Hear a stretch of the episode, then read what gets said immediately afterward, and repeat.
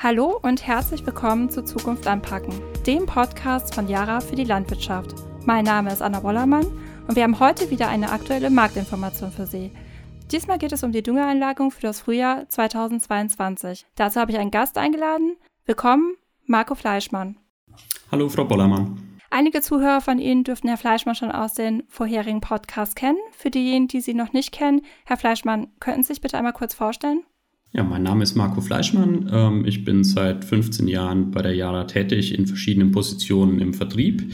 Ähm, und seit drei Jahren bin ich zuständig jetzt für den Verkauf ähm, Düngemittel in Deutschland, Benelux, Österreich und der Schweiz. Jetzt befinden wir uns gerade zu Ende der Düngesaison und es ist wie immer sehr spannend auf dem Düngemarkt. Wir haben schon in den vergangenen Markt-Podcasts gehört, dass sehr viele Faktoren das Marktgeschehen beeinflussen, zum Beispiel das Wetter oder auch die Energiekosten. Herr Fleischmann, können Sie uns kurz sagen, wie derzeit die Lage ist? Ja, die letzte Düngersaison ähm, war etwas verspätet, ähm, ausgelöst durch die kalte Witterung im April und Mai. Das heißt, die dritte Gabe im Getreide hat sich ähm, weit in den Mai und auch zu Beginn Juni hingezogen. Und das gleiche gilt für die Düngung im Grünland, ähm, wo wir Anfang Juni jetzt noch einen stärkeren Bedarf nach dem ersten Grünlandschnitt ähm, erwarten. Die ausreichende Feuchtigkeit in diesem Jahr wird aber dazu führen, dass ähm, das Getreide ausreichend ausgedüngt wird ähm, und auch die Grünlanddüngung in gewohnten Maße durchgeführt wird, da Futterbaubetriebe auf das ähm, Futter angewiesen sind und auch durch die hohen Getreidepreise und Sojapreise ähm, ihr Grünland ausdüngen werden. In Summe sehen wir über alle Rohstoffe im Moment ähm, ein sehr hohes Preisniveau. Das gilt ähm, für Weizen, Rohöl, aber dementsprechend auch ähm, für Düngemittel.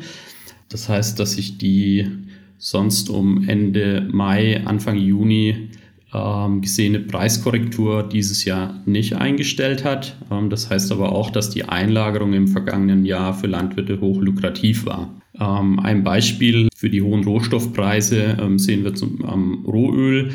Dort ist der Tiefstand, den wir im April 2020 ähm, gesehen haben, jetzt die Preise sind jetzt dreimal so hoch wie im April 2020 ähm, und auf Jahrbasis haben sich die Preise mehr als verdoppelt.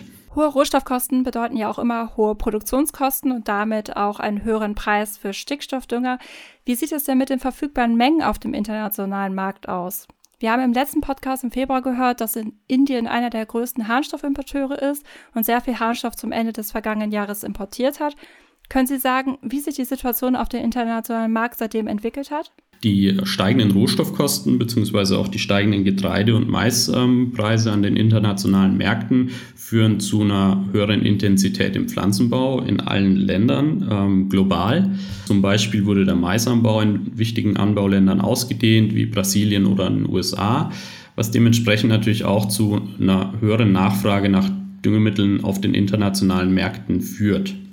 Indien als weltweit wichtigster Harnstoffimporteur hat das vergangene Jahr mit Rekordimporten abgeschlossen. Ähm, dort wurden 11,5 Millionen Tonnen Harnstoff nach Indien importiert.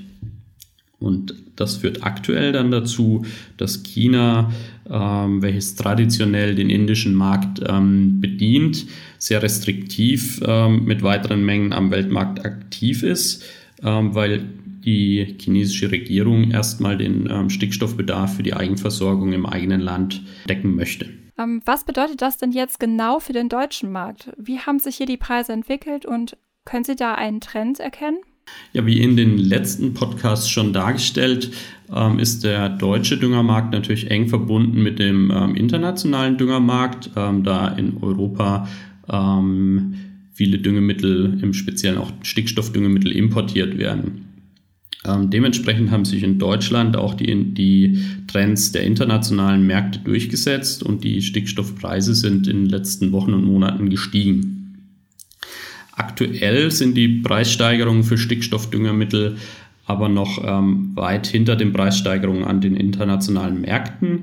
So ist die wichtige ähm, Leitnotierung für die europäischen Märkte ähm, der Harnstoff in Ägypten auf Jahressicht um 86 Prozent ähm, gestiegen, während die Preise am deutschen Markt für das wichtigste Produkt Kalkammonsalpeter nur um 45 Prozent gestiegen sind, was insgesamt heißt, dass Düngepreise in Deutschland noch unterbewertet sind. Wir haben ja gerade schon einen Einblick in die derzeitige Situation auf dem Düngermarkt erhalten. Yara bietet ja bereits Dünger für die Einlagerung zur nächsten Saison an. Sollten denn Landwirte aus ihrer Sicht schon Dünger für das nächste Jahr kaufen?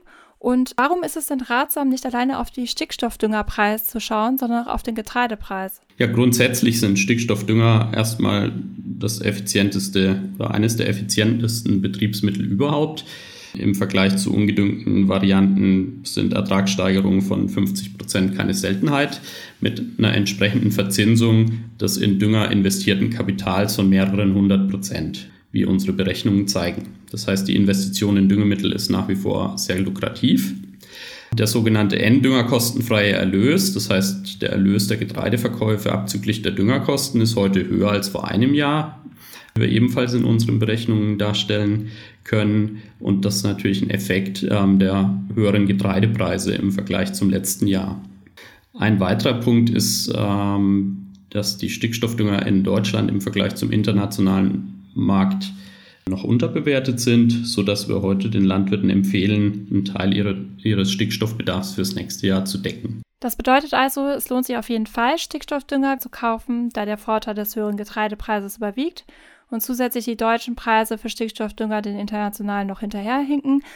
Was sollen denn Landwirte aus Ihrer Sicht konkret beim Kauf beachten? Also wir raten Landwirten konkret, ähm, sich mit dem Düngereinkauf für das nächste Jahr zu beschäftigen. Und wenn sie sich mit dem Düngereinkauf für das nächste Jahr beschäftigen, sollten sie sich die erste Gabe anschauen. Das heißt, im Speziellen sollten sie sich um Stickstoff-Schwefeldünger kümmern. Wie auch in den Vorjahren raten wir zu einem Risikosplit ähm, beim Einkauf der Stickstoffdüngermittel. Das heißt, wir raten wie beim Getreideverkauf oder beim Rapsverkauf von Landwirten auch praktiziert, die Einkäufe beim Dünger zu dritteln. Und aus unserer Sicht steht das erste Drittel ähm, dementsprechend jetzt zum Einkauf an. Zu so einem frühen Zeitpunkt ist es natürlich wichtig, die Qualität der Dünger optimal zu sichern.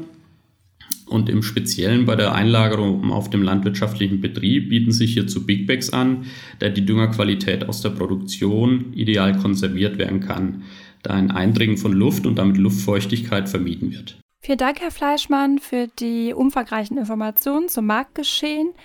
Vielen Dank, Frau Bollermann. Liebe Zuhörer, willkommen zum Ende der aktuellen Podcast-Folge. Ich verabschiede mich nun auch von Ihnen, liebe Zuhörer. Vielen Dank, dass Sie eingeschaltet haben. Wenn Sie möchten, können Sie das Thema wie immer auf unseren Social-Media-Plattformen Facebook und Instagram mit unseren Experten diskutieren. Sie finden uns dort unter dem Namen Jara Deutschland. Hier finden Sie wie immer einen aktuellen Beitrag zur Podcast-Folge. Wir hören uns in zwei Wochen wieder. Bis dahin wünsche ich Ihnen alles Gute, bleiben Sie gesund und auf Wiederhören.